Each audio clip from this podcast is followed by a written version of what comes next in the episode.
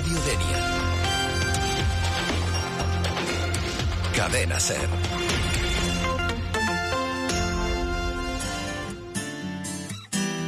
Abrimos en nuestra sección de psicología. Vamos a saludar a Vicente. Eh, Vicente Seguí, muy buenos días. Hola, buenos días. Bueno, muy bien, en primer lugar, darte, bueno, pues eh, felicitarte, ¿no? En este año que eh, estamos empezando, no había hablado aún contigo y que nos vemos eh, de nuevo por aquí en esta sección que comenzamos el año y a ver qué nos depara en este año 2021 que estamos ahí abriendo, pero que bueno, que esperemos que sea mejor que el 2020, aunque no lo tengo muy claro yo. pues sí, Pepa, la verdad es que igualmente. Feliz año y mis deseos son los mismos, que este año intentemos que sea mejor que el anterior. Y siempre pidiendo salud.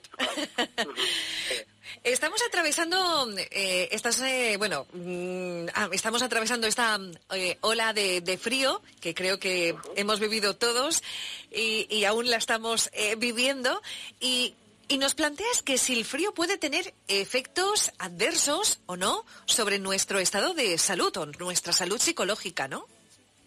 En efecto, Pepa. Eh, no sé si recuerdas que en verano ya nos lo planteamos con el tema del calor. Y bueno, yo creo que ahora eh, no viene mal y creo que es pertinente que también hagamos este mismo planteamiento, reflexionar un poquito sobre si el frío puede tener o no afectación sobre nuestro bienestar psicológico. Eh, todos somos conscientes de que el clima pues, nos puede influir de alguna manera, pero ¿tiene un efecto real sobre nuestra psicología o es un mito? Pues mira, te comento, he encontrado un estudio que se realizó sobre 1.200 personas, publicado en la revista Emotion en 2008. Y, bueno, se hallaron los siguientes resultados que os comento, ¿vale? Hay que recordar, es importante, que un estudio mm, no se puede considerar evidencia científica, pero sí nos da pistas. Es decir, lo que vamos a hablar aquí son cosas que nos dan pistas de cómo puede ser, cómo puede estar afectándonos, pero no decir que sea 100% siempre así, ¿vale?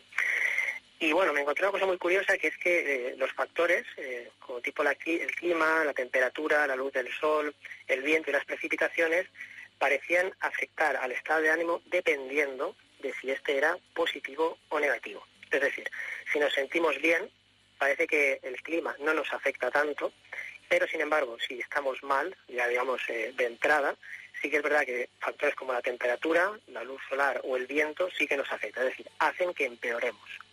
¿Vale? Esto quiere decir que el clima no tiene tanto efecto como para crear o quitar un estado de ánimo, pero sí que puede, lo que se dice, modularlo o influirlo. Especial atención, o me llamó a mí la atención mucho, la diferencia entre el estado de ánimo positivo, que prácticamente es inmune a, la climatología, y el estado de ánimo negativo, que sí que se ve más afectado. Si nos sentimos bien, pues digamos, no nos afectará prácticamente, pero si nos sentimos mal, sí que podría ayudarnos a empeorar nuestro estado de ánimo, el clima. Yo ahora estaba pensando, el viento de levante, que siempre dicen, ay, el viento de levante causa estragos. Exacto. bueno, ¿y hubo alguna conclusión más en este estudio, Vicente? Un poquito para completar lo que estaba diciendo es, eh, y para resumir, digamos, si la temperatura sube, es probable que nos sintamos un poco mejor, siempre y cuando antes estuviéramos sintiéndonos mal, no bien, esto es importante. Si se da viento fuerte así como si disminuye la luz solar, nuestro estado de ánimo empeorará, empeorará, siempre teniendo en cuenta que antes ya estuviéramos mal. Es decir, si estamos bien, no nos va a afectar si hace viento o no, pero si estamos mal, si hace viento, hará que nos sintamos un poquito peor por ejemplo, por resumir un poquito. Sí, sí, sí. Entonces, nos abrigamos y si no queremos eh, empeorar nuestro estado de ánimo, ¿no? Eso siempre.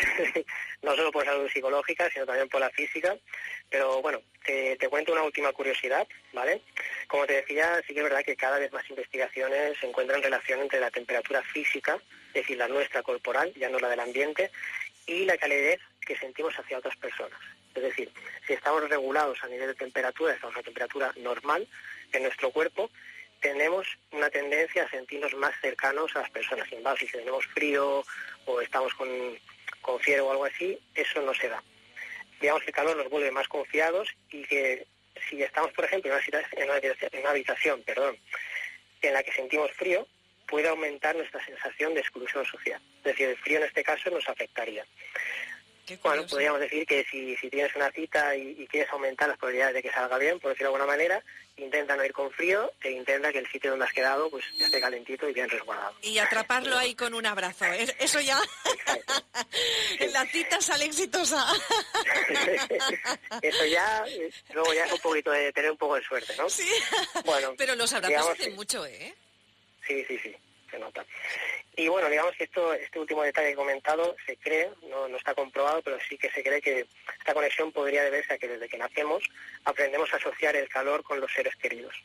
Entonces, claro, la conducta que requiere confianza y que supone una ventaja para nuestra supervivencia es como que supone o necesita de calor. Y esto nos hace ayudar a sentir la cercanía y el estar más eh, presentes con los demás, con los seres que queremos. Muy interesante, muy interesante este estudio. Bueno, Vicente, ¿dónde te podemos encontrar? Pues me podéis encontrar a mí y a mi compañero Nico Aros en la calle Marqués de Campos, 18, segundo B, teléfono 630 659166 y en redes sociales en arroba vicepsicología. Muy bien, pues hasta dentro de dos semanas. Nos vemos en dos semanitas. Muchas gracias, como siempre. Hasta luego. A muy interesante. Hasta luego.